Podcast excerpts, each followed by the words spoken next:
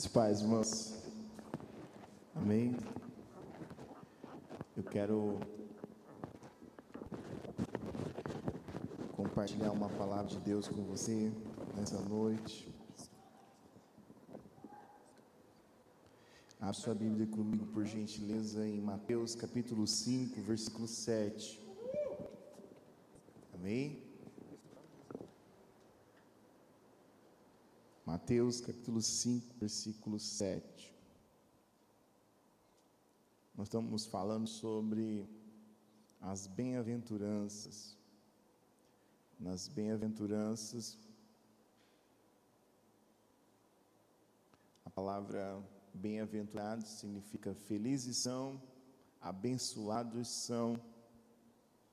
E hoje eu quero falar que abençoados são os misericordiosos. Diz assim: Bem-aventurados os misericordiosos, porque alcançarão misericórdia. Bem-aventurados os misericordiosos, porque alcançarão misericórdia. Ou seja, Jesus, ele nos ensina no Sermão do Monte sobre o exercício da misericórdia. A misericórdia aqui com o próximo, para que a misericórdia de Deus nos alcance. Ele fala que felizes são, abençoados são aqueles que exercitam a misericórdia com o próximo, porque serão alcançados pela misericórdia de Deus. E como das, outros, das outras mensagens, eu tenho tentado, não sei ler grego, como digo os irmãos, mas eu tenho tentado buscar no original o significado de cada uma dessas bem-aventuranças. E aqui, misericórdia, ela vem de uma palavra grega chamada eliomones, ou elimones, lemones. Por isso que eu estou falando, está falando grego, né? Não entendi nada, né, irmãos? Mas misericórdia, no latim, vem de duas palavras vem da palavra miseratio e da palavra cordes, ou seja, miseratio significa com lançar o coração na miséria do outro. É muito profundo, né, irmãos? Lançar o coração na miséria do outro. Ou seja, Jesus está falando assim: abençoados são aqueles que lançam o coração na miséria do outro, porque Deus lançará o coração dele na nossa miséria, na sua miséria. Ou seja, a misericórdia de Deus te alcançará. Quando nós começamos a pesquisar realmente o que Jesus estava querendo dizer, é muito mais profundo do que eu tive falando aqui no primeiro, na primeira celebração que misericórdia aqui não é simplesmente o ato, você está passando numa rua, eu morava em Várzea Grande, uma cidade um pouquinho maior, e lá tinha muita gente no semáforo pedindo dinheiro, moeda. Então, misericórdia que Jesus está falando aqui não é simplesmente eu pegar uma moeda e dar uma moedinha para alguém ali, não é simplesmente eu pegar um prato de comida, de alimento e dar para uma pessoa que está sem alimento. Misericórdia aqui é lançar o coração na miséria do próximo. Ou seja, você se compadecer com o seu irmão, você se compadecer com aquele que está sofrendo. E do mesmo jeito que você se compadece com o sofrimento do próximo, Deus se compadecerá do seu sofrimento. É muito forte isso aí, irmãos. Estava preparando essa palavra e como o Senhor ministrou o meu coração e me fez enxergar quem eu sou, se realmente eu estou conseguindo é, exercitar misericórdia nas pessoas que estão à minha volta. Quase uma irmã da nossa igreja, não aqui, de uma igreja que pastoreei, ela trabalhava é, na casa do filho do dono de um dos shoppings de Cuiabá, da, da, do prédio do shopping. E, e ela falava assim, pastor, como tem vários shoppings lá, eu posso falar, não vou falar qual que é. E ela falou assim, pastor, ele chora porque o seu filho tem, um, tem uma enfermidade. Ele fala assim: o que adianta nós termos tanto dinheiro e o meu filho nasceu com essa enfermidade? Você viu? O filho herdeiro de um dono de um dos shoppings de Cuiabá falava isso. E uma irmã da igreja que eu pastoreava no bairro era babá do filho dele. E ela falava isso. E eu conheci uma outra irmã também que, que trabalhava na casa de, na época, era um deputado muito famoso no Mato Grosso, muito conhecido, uma cidade muito próspera no Mato Grosso. E ela falava assim, pastor, é só a graça de Deus naquela casa. Então tem muita gente que tem muitas coisas, mas vivem na miséria. Que a única coisa que ela tem é dinheiro. E é miserável.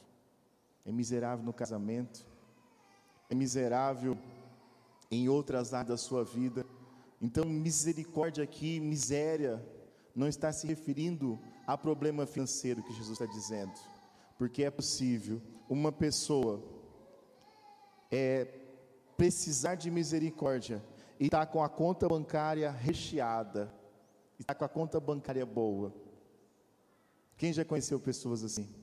Eu já conheci pessoas assim, que tiveram que ter um encontro com Jesus para que a sua vida fosse transformada de dentro para fora. Eu ouvi uma vez um testemunho de um, de um irmão empresário, e ele falando que ele mandava, ele exportava para fora do Brasil os produtos dele, mas ele estava numa miséria, que um dia alguém foi lá e falou de Jesus para ele e tirou ele daquela miséria. Ele falou assim: financeiramente eu estava muito bem, mas emocionalmente eu estava destruído. Então, exercitar a misericórdia que Jesus está dizendo aqui é lançar o seu coração na dor do seu irmão. Você está disposto a isso como discípulo de Jesus? Será que nós estamos dispostos a assumir a dor do próximo? Era isso que Jesus está dizendo. Olha, se vocês lançarem o coração de vocês na miséria do próximo, Deus lançará o coração dele na sua miséria, nas suas fraquezas, nas suas lutas. Mas muitas vezes nós parecemos mais como juízes do que como aqueles que exercitam a compaixão. Nós já temos ali tudo pronto para trazer o nosso julgamento sobre o próximo. Olha, está passando problema porque está em pecado. Olha, está passando problema por isso. Olha, essa pessoa está sofrendo porque ela é assim. Nós assumimos um papel de deuses. E na verdade só existe um Deus. Só existe um Senhor. Só existe um Pai. Só existe um Filho. Só existe um Espírito o qual Deus dá gratuitamente a nós. Mas muitas vezes, o que falta em nós, como igreja, é exercitar misericórdia. E nós somos tão egoístas que nós, assim, ah, eu não tenho nada a ver com isso, se a pessoa tomou a decisão dela, o problema é dela. Será que é assim que Jesus nos chamou das trevas para a luz, para ser esse tipo de cristão? E eu quero aqui citar três três passagens, só três, porque Jesus em todo o seu ministério exercitou a compaixão e misericórdia. E nós falamos que somos discípulos de Jesus. E se nós somos discípulos de Jesus, o discípulo faz aquilo que o seu Senhor faz, aquilo que o seu mestre faz. E aqui eu quero que você abra sua Bíblia comigo. O irmão vai projetar aqui, se você não tem Bíblia aí. Abre sua Bíblia em Mateus, no capítulo de número 18, versículo 23, 21, perdão. Mateus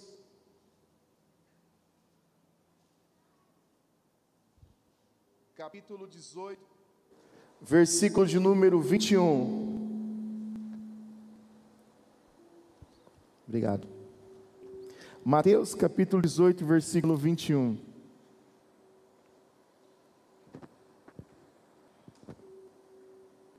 Eu já vi, irmãos, pessoas que passou igual eu estou aqui, o microfone falhar e começar a chamar a atenção do irmão do som. Ah, sei o quê. Pessoa sem misericórdia. Não olha o lado do outro irmão.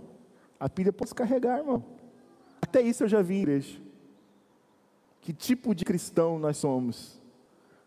Reclamar do retorno e ficar, ah, aqui, eu não estou vendo. E eu olho para um texto desse aqui e vejo o quanto nós precisamos crescer e amadurecer na fé. Vamos lá? Mateus capítulo 18, versículo 21. Então Pedro, aproximando-se, perguntou a Jesus: Senhor, até quantas vezes meu irmão pecará contra mim, que eu lhe perdoe? Até sete vezes? Jesus respondeu: Não digo a você que perdoe até sete vezes, mas até setenta vezes sete. Porque o reino dos céus é semelhante a um rei que resolveu ajustar contas com os seus servos. E passando a fazê-lo, trouxeram-lhe um que lhe devia dez mil talentos. Não tendo ele, porém, com o que pagar, o senhor desse servo ordenou que fossem vendidos ele, a mulher, os filhos e tudo o que possuía, e que assim a dívida fosse paga. Então o servo, caindo aos pés dele, implorava: Tenha paciência comigo, e pagarei tudo ao Senhor. E o Senhor daquele servo, compadecendo-se, mandou-o embora e perdoou-lhe a dívida. Saindo, porém, aquele servo encontrou um dos seus conservos que lhe devia cem denários. Agarrando-o, começou a sufocá-lo, dizendo: Pague-me o que você me deve. Então o seu conservo, caindo aos pés dele, pedia: Tenha paciência comigo e pagarei tudo a você. Ele, porém, não quis. Pelo contrário, foi e o lançou na prisão até que saudasse a dívida. Vendo os seus companheiros o que havia acontecido, ficaram muito tristes e foram relatar ao seu senhor tudo o que havia acontecido. Então o senhor, chamando aquele servo lhe disse: Servo malvado, eu lhe perdoei aquela dívida toda porque você me implorou. Será que você também não poderia, não devia ter compaixão do seu conservo, assim como eu tive compaixão de você? Indignando-se, o Senhor entregou aquele servo aos carrascos, até que lhe pagasse toda a dívida. Assim também o meu Pai, que está no céu, fará com vocês, se do íntimo não perdoarem cada um a seu irmão. Esse texto aqui é um exemplo de exercício de misericórdia. O apóstolo Pedro, ele pergunta ao Senhor Jesus: Senhor, quando meu irmão pecar contra mim, eu, eu devo perdoar-lhe sete vezes, Senhor? Sete vezes é o suficiente quando meu irmão pecar contra mim. Ele falou assim: não só sete, Pedro, mas setenta vezes sete. Setenta vezes sete. Por dia. Aí Jesus, como ele ensinava muito por parábolas, ele fala assim: olha, eu quero dizer uma coisa para você. Havia um rei, e ele foi fazer um acerto com os seus servos. E esse rei, e chegou um dos seus servos que devia dez mil 10 mil talentos, e ele não tinha como pagar. E ele falou assim: Olha, você vai ser vendido como escravo, a sua mulher vai ser vendida como escravo, os seus filhos vão ser vendidos como escravo, tudo que você tem vai ser vendido para saldar sua dívida comigo. Quando ele falou isso, aquele homem caiu aos pés do seu senhor e começou a pedir perdão, misericórdia para aquele rei. E aquele rei se compadeceu dele, o texto diz, e deu prazo e perdoou ele. Mas aí, irmãos, ele saiu dali e encontrou um irmão dele que devia para ele centenários. E ele falou assim: paga a minha dívida. E pegou ele pelo pescoço e começou a sacudir ele: paga a minha dívida, paga a minha dívida. E ele falou assim: olha, tenha misericórdia de mim, eu não tenho como te pagar,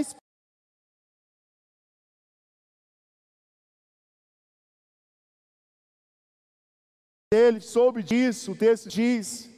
E quando os outros viram o que ele fez, foram contar para o rei, falou assim: olha, aquele que o senhor perdoou uma dívida alta, não teve compaixão do outro que devia ser.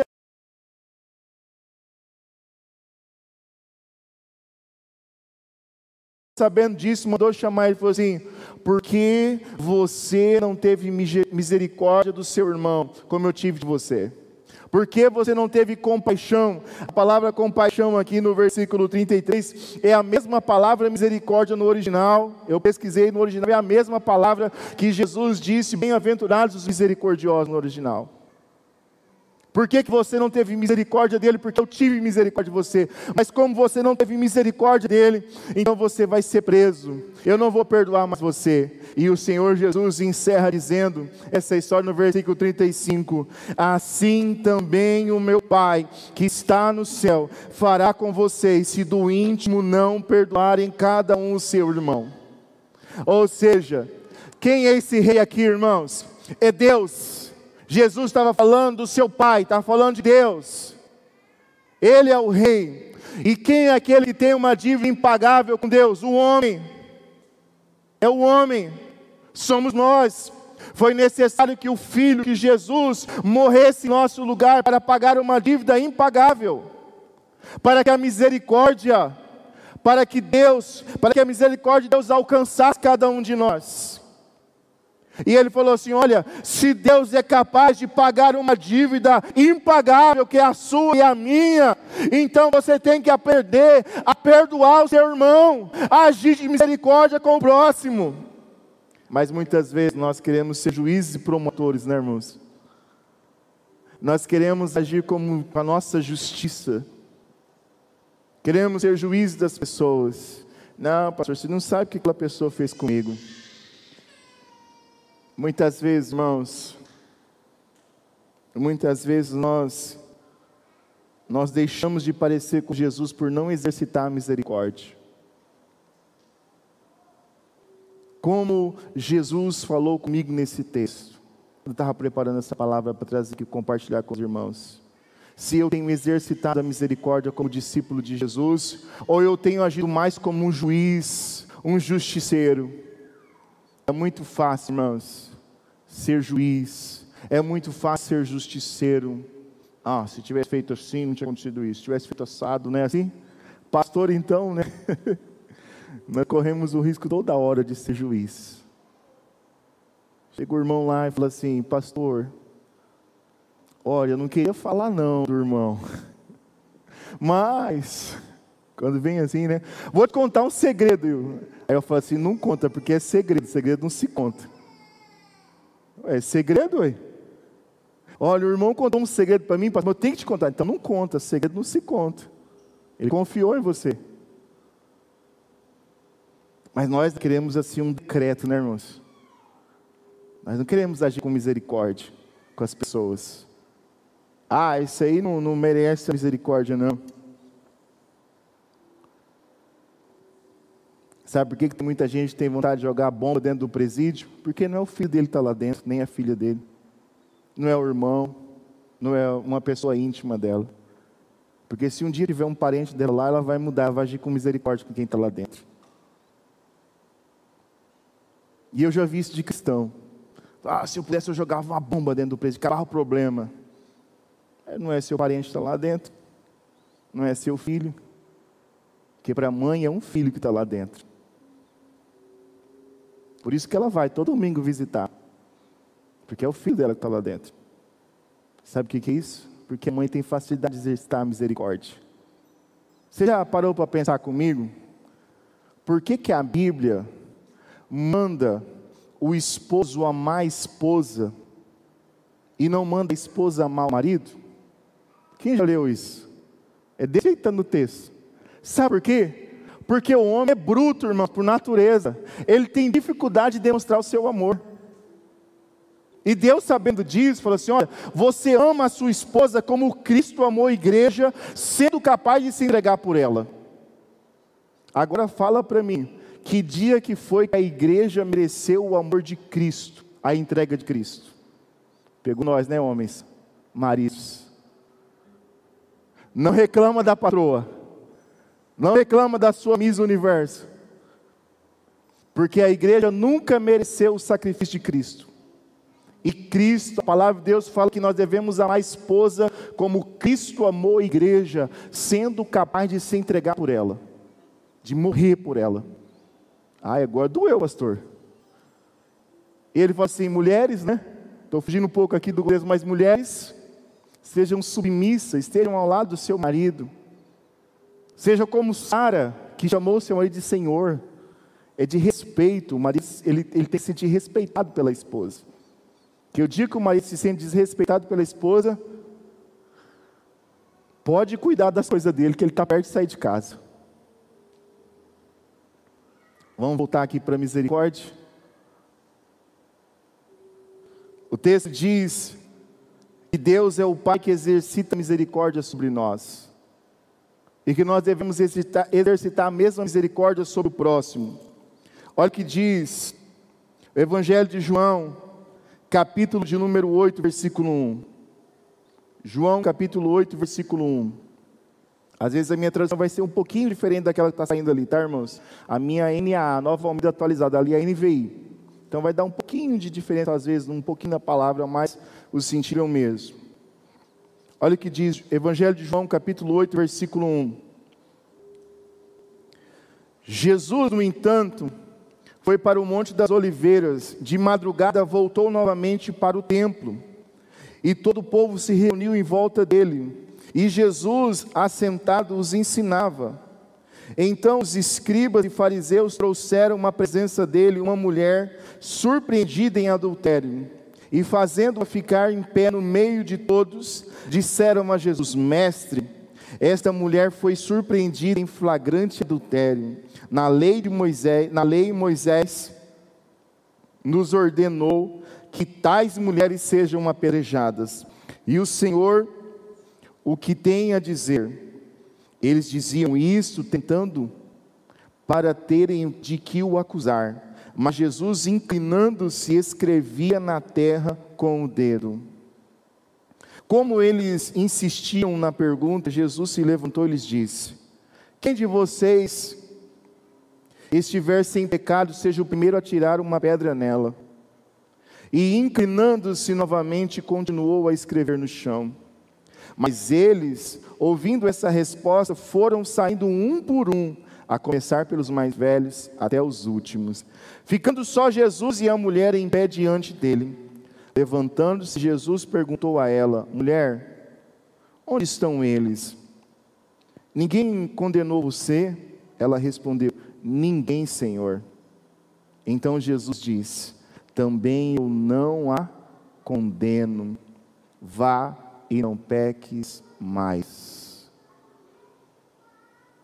Vá e não peques mais. O que, que a lei mandava, irmãos? Se fosse pego em adultério, pode ler lá no Pentateuco. Fosse pego em adultério a mulher, tivesse mais de duas testemunhas, no mínimo duas testemunhas, era para ser apedrejada em público, para servir de exemplo, para que nenhuma mulher adulterasse mais no meio de Israel.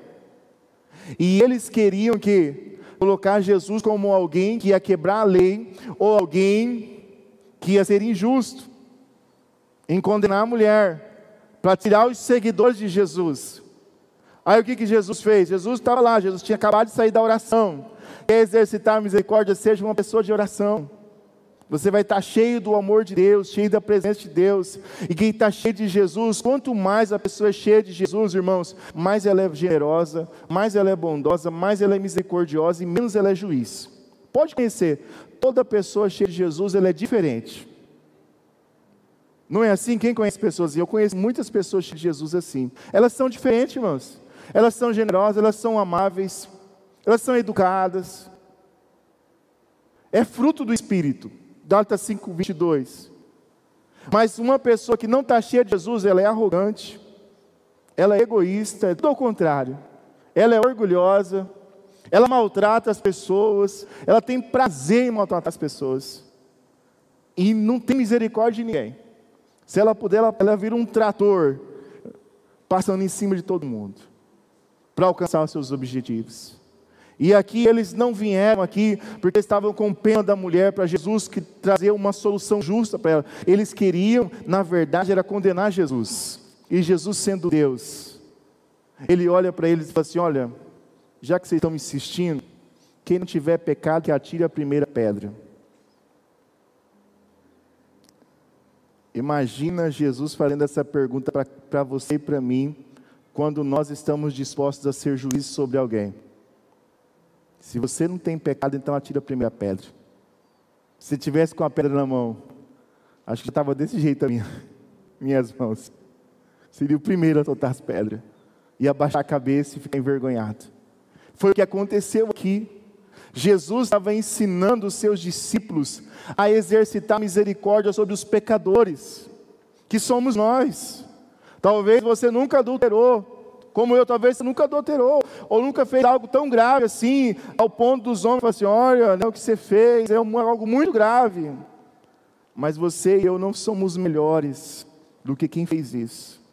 Nós temos que aprender a exercitar a misericórdia, porque poderia ser nós, poderia ser um de nós. E Jesus, ele fala para aquela mulher: vá e não peques mais. Teve um tempo que era uma moda nas igrejas, os pastores só bater, irmãos. Eu ficava indignado com isso. Tinha uns que usavam o texto só como pretexto para bater, para dar coice na igreja, para bater na noiva. Eu ficava indignado. Eu cheguei na minha esposa e falei assim: eu vou pregar a Bíblia. E a Bíblia tem poder para corrigir. Ela é a palavra, ela é a espada de dois gumes. Ela é a palavra de Deus, ela que vai corrigir as pessoas, ela que vai exortar, ela que vai dar ânimo, ela que vai transformar a vida das pessoas, porque eu fui alcançado pela palavra de Deus. Eu não fui alcançado por coice. É verdade, irmãos. Aí o povo fica postando essas bobeiras. Eu fico dizendo, só, só pá, só, né, só aquelas voadeiras. Eu acho desnecessário essas coisas. Eu não estou falando que eu apoio o pecado, não, porque a Bíblia não apoia o pecado. Se os nossos públicos tivessem só a palavra de Deus, é o suficiente para salvar e para transformar vidas. Eu não preciso ir além da palavra nem tirar nada da palavra, porque ela fala por si só. Isaías diz que a palavra de Deus, ela não volta vazia, Ninguém aqui está perdendo seu tempo, nem que está aqui presente nesse culto que teve no dia 17, e nem que está assistindo em casa, porque a palavra de Deus tem poder para salvar, tem poder para transformar a vida das pessoas. E a palavra de Deus está dizendo para nós aqui, ó, sejam misericordiosos, porque Deus é misericordioso. Se vocês não forem misericordiosos, a misericórdia de Deus não alcançará vocês. Olha o que diz Mateus, no capítulo 6, sobre a oração. Mateus capítulo 6. Jesus está ensinando sobre oração, versículo 14. Porque se perdoarem aos outros as ofensas deles, também o Pai de vocês que está no céu perdoará vocês. E se, porém, não perdoarem aos outros as ofensas deles, também o Pai de vocês perdoará as ofensas, não perdoará as ofensas de vocês. Vou ler de novo, perdão, que eu atropelei aqui. Se, porém, não perdoarem aos outros as ofensas deles, também o Pai de vocês não perdoará as ofensas de vocês. E a gente pede muito perdão para Deus, né? Eu sou um desses. Miserável, pobre, cego, nu. Quando estou diante de Deus, é só choro, irmãos. Um dia o Davi chegou, pai, por que o senhor chora tanto? Porque aqui é lugar de chorar, meu filho, é aos pés de Jesus. Aqui que é lugar de chorar. É aos pés de Jesus que é o lugar de chorar porque aqueles que choram serão consolados por Ele. Tem gente que chora para todo mundo, menos para Deus. Lugar de chorar, meu irmão, é nos pés do Senhor. Lá é o lugar de colocar. Eu gosto muito de uma frase de um amigo meu, pastor é, Osmar, da PIB de Varsa Grande. Ele fala assim: Os fracos desabafam nas redes sociais, os fortes desabafam no joelho. Grava isso aí. Os fracos desabafam nas redes sociais, os fortes desabafam no joelho, em oração, com aquele que pode resolver. Tem gente que usa a rede social só para alfinetar os outros. Nem parece que é cristão, né, irmãos? Pastor Geraldo Batista fala assim, ainda tem uns que colocam assim, a serviço do rei. Ele falou assim, só se for do rei leão, né? Que é aquele que fura sinal, briga com o outro no trânsito, dá mau testemunho. Ainda coloca adesivo a serviço do rei. Ele falou, só se for do rei leão. Eu olho, irmãos, para a palavra de Deus e encontro um Deus misericordioso. Eu encontro um Deus que olha para mim e tem misericórdia. Que olha para a minha vida e fala assim: Olha, Cristian, mesmo que você seja falha, eu continuo te amando. Eu continuo com você porque o seu coração, você está com o coração quebrantado diante de Deus, você está pedindo a minha graça, a minha misericórdia, e ela vai te alcançar. Eu separei também outro texto, irmãos. Está lá em Lucas, no capítulo 15, é uma história bem conhecida. Lucas capítulo 15, versículo 25.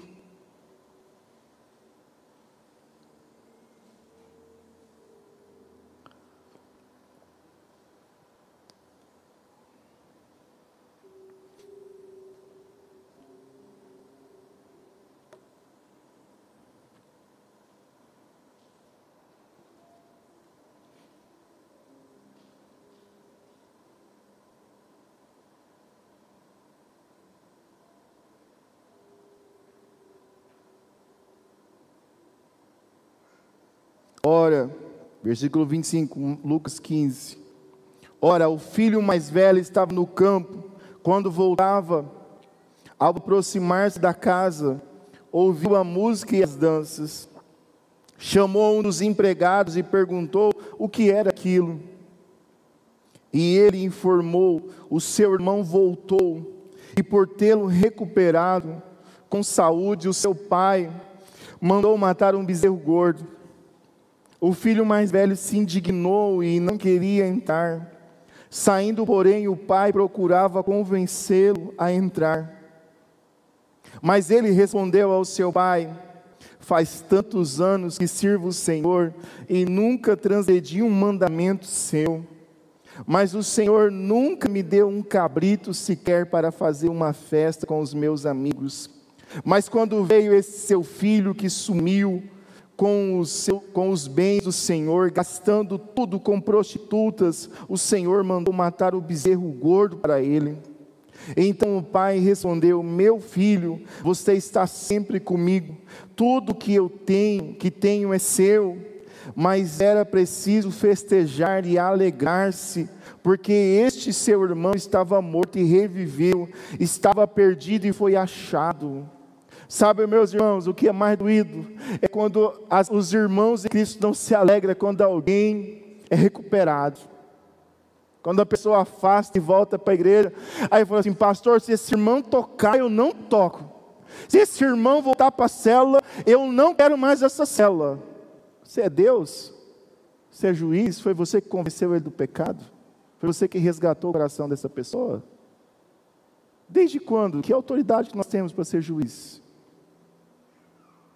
Mas infelizmente isso acontece. Estou falando de igreja local aqui não, tá, irmãos? Isso acontece lá para Cuiabá, lá para longe. Tá bom? Bem longe daqui. Mas tem gente que não se alegra com a vitória dos outros. Tem que aprender a se alegrar, irmãos, com a vitória do seu irmão. O irmão vem aqui dar o testemunho que não é dizimista, passou a ser dizimista, Deus começou a abençoar ele. Meu Deus, esse irmão não é dizimista. Alegra com ele, porque ele entendeu, irmão. Alegra com ele. Olha, Deus está me abençoando por isso. Se alegra com o seu pastor, quando o seu pastor também troca de carro. Tem gente que não se alegra, não, irmãos. Não pode ver um pastor trocar de carro, fica triste. Não estou defendendo causa própria, não. Eu falo que eu já fui ovelha, fui do outro lado. E eu já vi gente na igreja não se alegrar quando o pastor trocava de carro. Ah, o pastor trocou de carro, nem precisava. Carro, pastor, tem que ter uno. Está na que Bíblia que está escrito isso?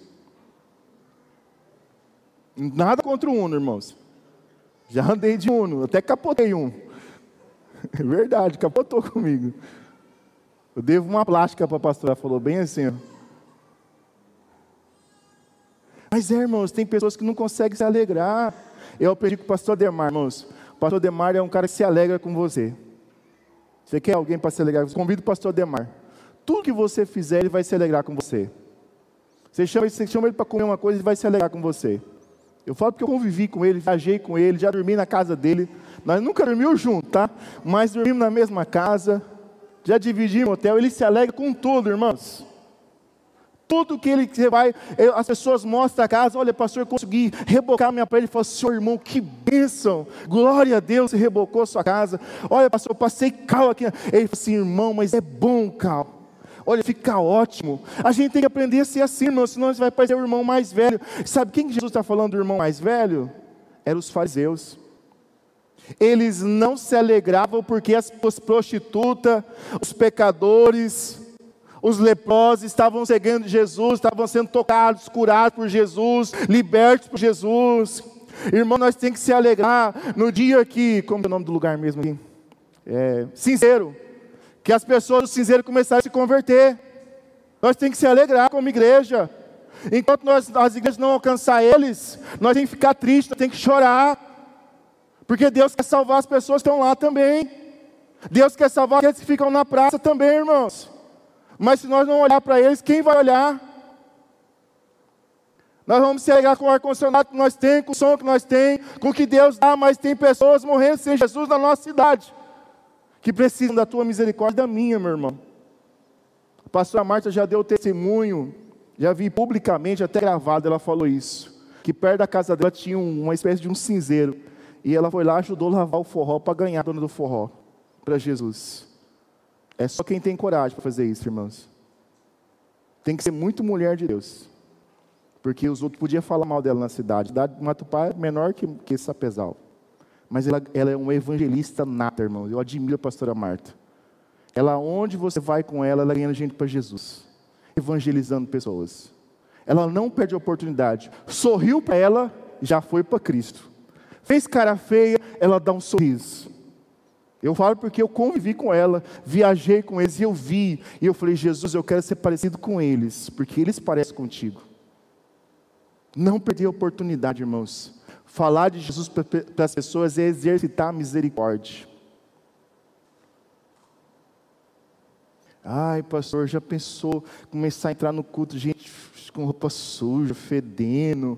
Ai, credo, as pessoas não vão querer nem nossa igreja. Que igreja que nós somos? Que nós não conseguimos é, suportar alguém que está pior do que nós. Eu não estou dando indireta, não, irmãos. Que eu tiver que falar alguma coisa com você, eu chamo no gabinete e nós conversa. Ou nós tomamos um café junto. Estou falando aqui uma visão geral, da nossa realidade. Se, quem já ouviu falar sobre um projeto chamado Cristolândia? Quem já ouviu falar? Você sabe como nasceu a Cristolândia? Eu vou contar, porque eu vi o pastor Josué Brandão dando testemunho. Eu estava lá no seminário, ele deu testemunho. Ele falou que ele foi pregar numa igreja próximo da Cracolândia uma igreja muito bonita, uma igreja muito abençoada, estilo nossa, assim, para melhor. E ele, ele passou pela Cracolândia para chegar na igreja. E ele ficou indignado, irmãos, com a igreja. Foi igreja, o que nós estamos fazendo, porque eles não estão aqui? Ou então, porque nós não estamos lá? Aí nasceu o projeto Cristolândia encontraram um pastor desviado há muitos anos lá dentro da Cracolândia, que é um dos líderes do projeto. Eu já vi ele no testemunho. Lá dentro tinha ovelha desgarrada, que um dia foi abençoado, abençoava vidas. Por ano eles batizavam 500, mil pessoas. Virou um projeto que saiu em várias, até nos jornais, eu já vi nos jornais. Pode pesquisar depois, Cristolândia. É dentro da Cracolândia. Sabe como que eles alcançam?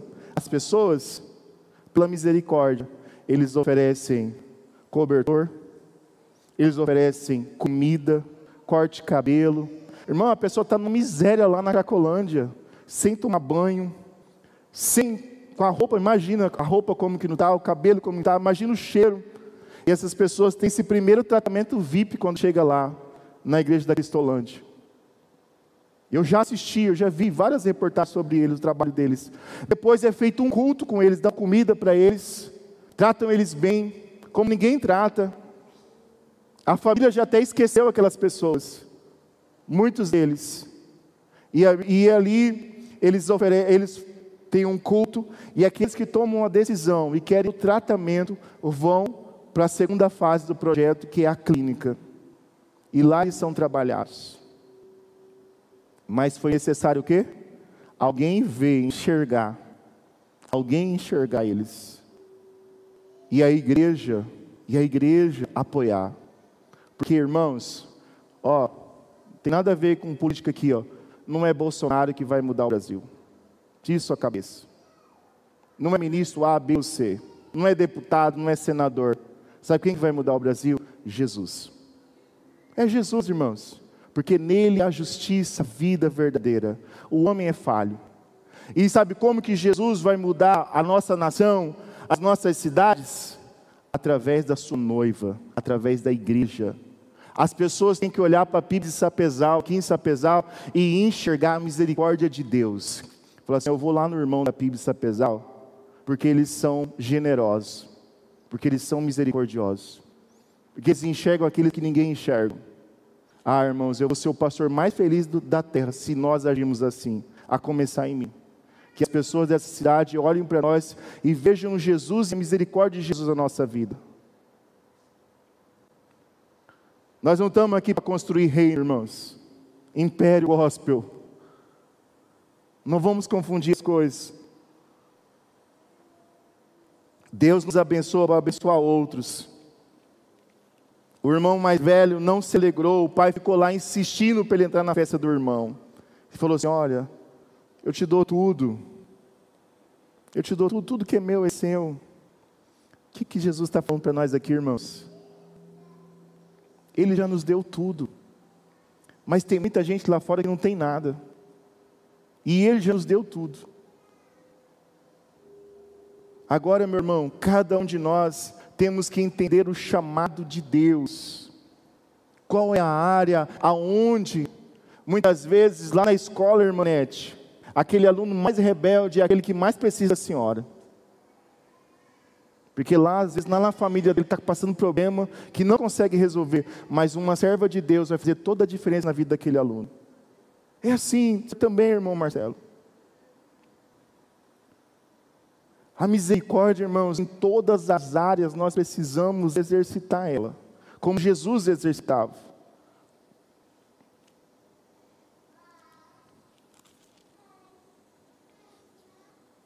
Para encerrar, meu irmão, eu quero ler com você dois textos, perdão, três textos.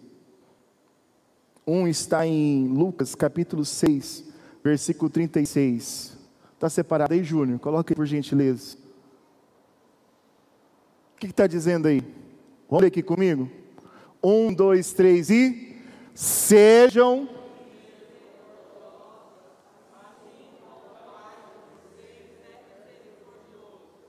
Quem é nosso Pai? Deus. Sejam misericordiosos, assim como o Pai de vocês é misericordioso. Se nós falamos que nós somos filhos de Deus, nós temos que parecer com o nosso Pai. Nós temos que exercitar, nós temos que lançar o nosso coração na miséria do próximo, de verdade. Temos que lançar o nosso coração. Eu recebi, alguns irmãos aqui da igreja também receberam no grupo, o relato de um missionário, um amigo, muito amigo meu. Nós orávamos junto na madrugada. E ele, apaixonado por Jesus, e ele vendeu tudo que tinha lá em Cuiabá, pegou os seus dois filhos, sua esposa, e entraram numa junta missionária e estão no sertão do Nordeste. Foi com a cara, o carro e a coragem. Com uma igreja de 29 pessoas para ajudar eles com 500 reais por mês. Deixou tudo, vendeu empresa, vendeu tudo.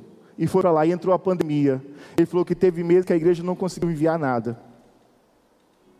Mas eles não desistiram. Aí, irmãos, esses dias ele mandou um áudio para mim, um vídeo que ele foi numa casa, que ele está evangelizando. E lá nessa casa, uma casa de pau a pique, lá no sertão nordestino. E ele, ele a mulher falou assim da casa que ele estava evangelizando, falou assim que uma irmã em Cristo, perdão, ela já se converteu. Ela falou assim: Olha, missionário, eu estou muito grata a Deus por essa casa. Mas o meu sonho era ter uma casa de alvenaria. E ele falou assim: irmã, vamos orar. O cara que sustentava com 500 reais. Falou, vamos orar para Deus te dar uma casa de alvenaria. E ele orou, irmãos, junto com aquela irmã. E ele falou que naquela semana ali mesmo, ele recebeu a resposta.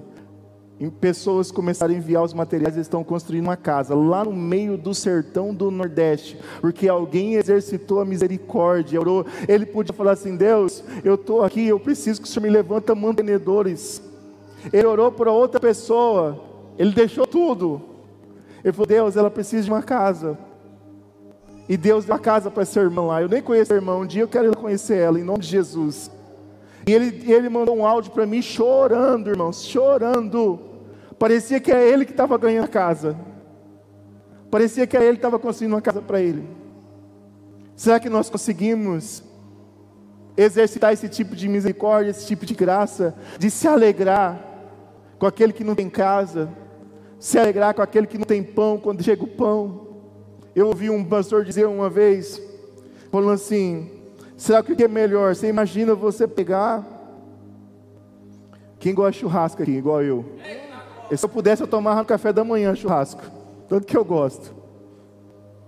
Irmãos, ele falou assim, imagina aquela picanha, aquela costela. Imagina ali a carne que você mais gosta e você ali preparar a brasa, colocar aquele sal grosso, do que você gosta, aquele tempero que você gosta, e colocar assim aquela gordurinha começar. Tss, tss, tss. Isso é bom ou não é, irmãos? Seja sincero. É ótimo, irmãos. Dá água na boca, não foi? Agora ele falou assim: agora imagina você ir no supermercado, comprar uma caixa de leite, comprar um Danone, comprar várias coisas, fazer uma compra e chegar numa casa com quatro crianças. E aquelas crianças começam a se alegrar e falar: Mãe, tem leite hoje, tem pão, tem bolacha, tem até Danone, mãe. O que, que melhora a picanha, igreja? Ou a pessoa ao próximo? Por isso que Jesus diz: é melhor dar que receber. É esse tipo de misericórdia que o Senhor está nos chamando como igreja para ser. Não só para nós bater na nossa barriga e tirar selfie dizer, olha, eu estou comendo isso hoje, enquanto o outro não come nada. É isso que Jesus está te chamando, a exercitar a sua misericórdia. E quando você está reclamando do bife, tem gente que não tem nem bife. Quando você reclama do ovo, tem gente que não sabe, o ovo passa longe da casa dele. O irmão Jair falou para mim que tem alguns lugares no Nordeste que as crianças brincam, brincam, brincam, os pais colocam para cansar, para dormir, porque não tem o que dar para os filhos, para comer. Olha para a sua vida, como a sua vida é boa. Aí Jeremias, em Lamentações,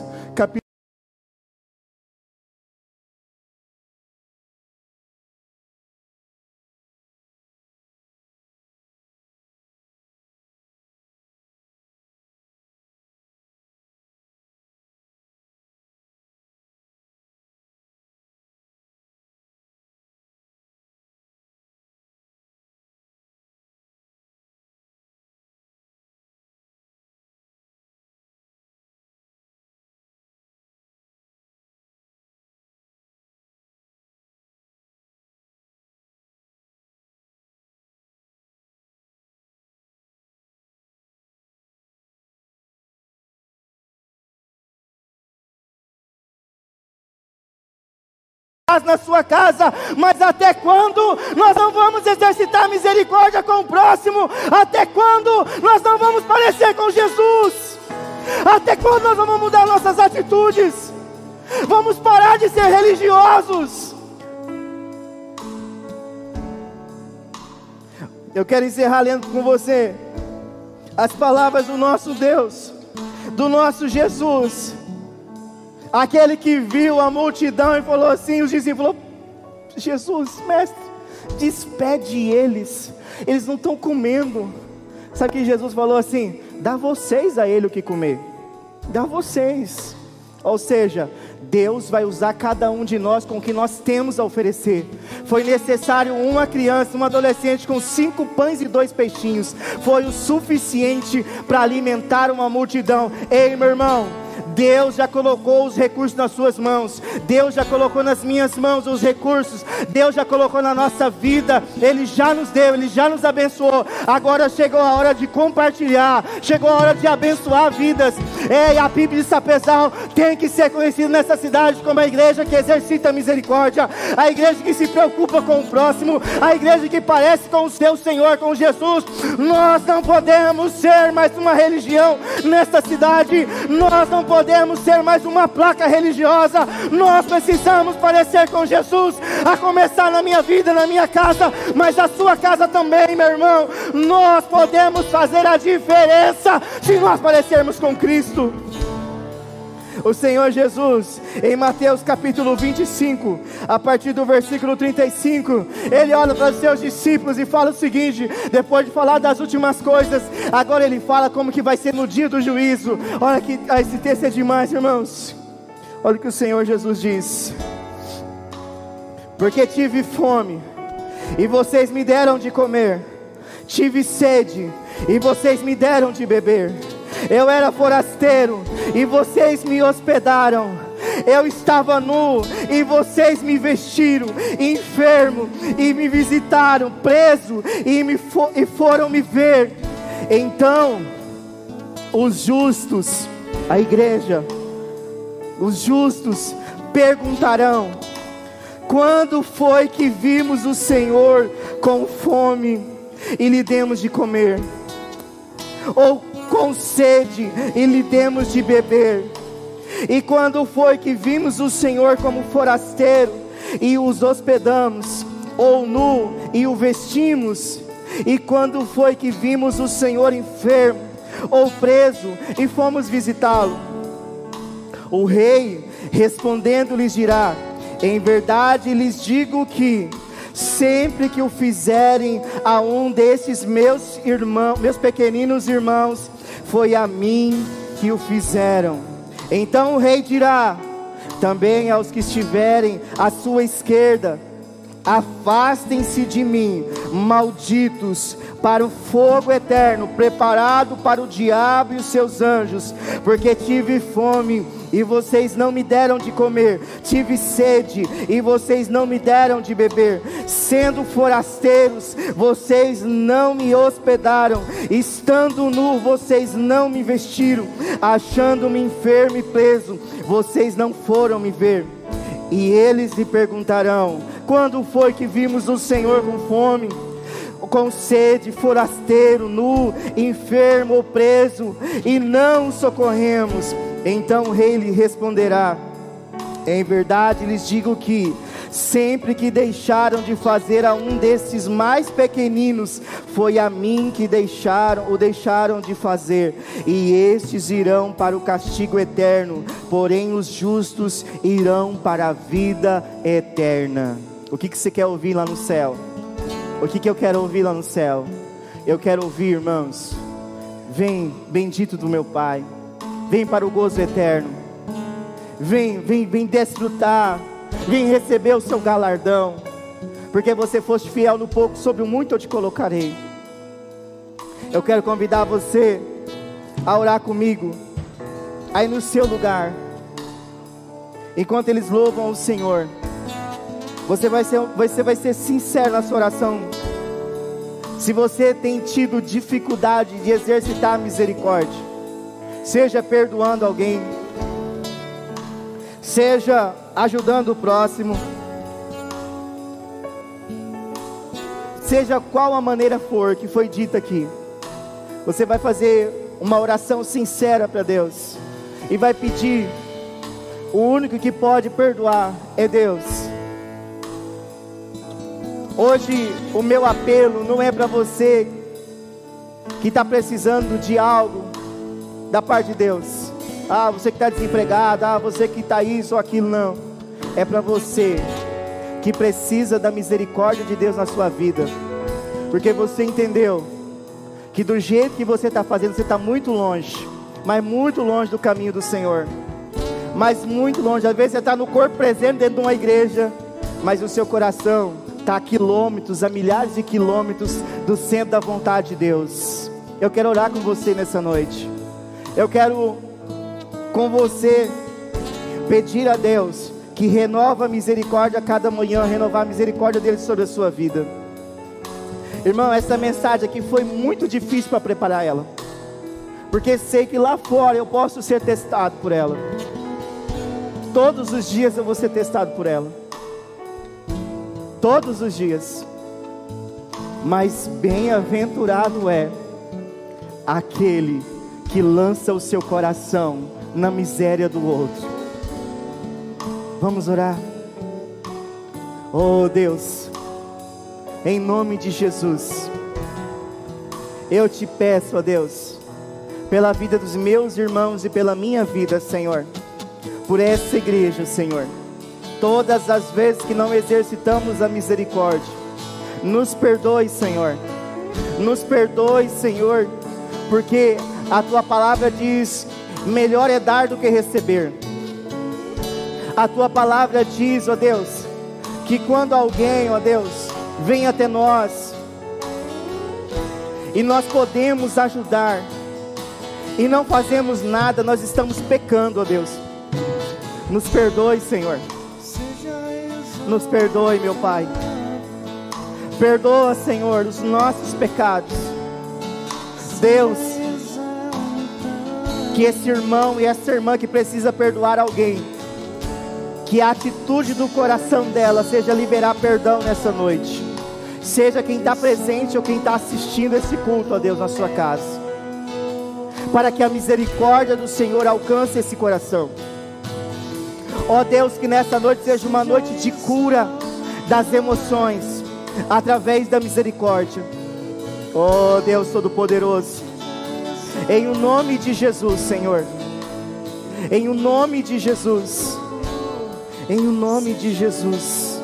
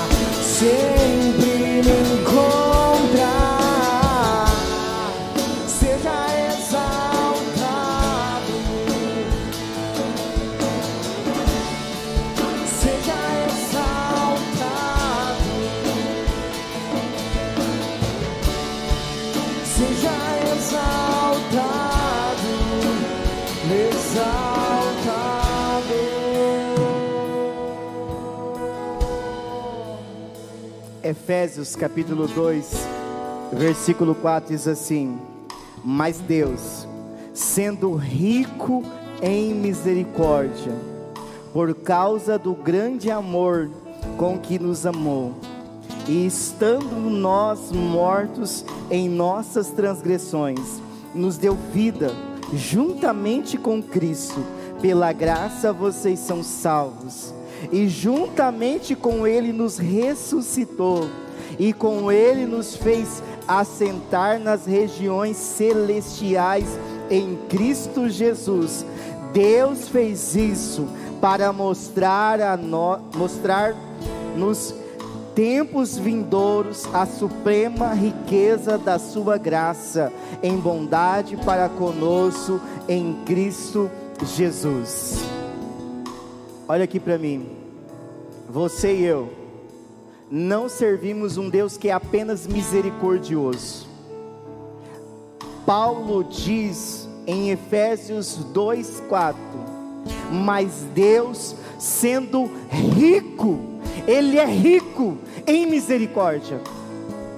O nosso Deus é rico em misericórdia. E ele quer, ele quer compartilhar essa riqueza dele conosco, para que nós também sejamos ricos em misericórdia com o próximo, para que nós venhamos levar a misericórdia dele. Ele já é rico, mas nós somos filhos, Romanos diz o que? Vós sois filhos de Deus.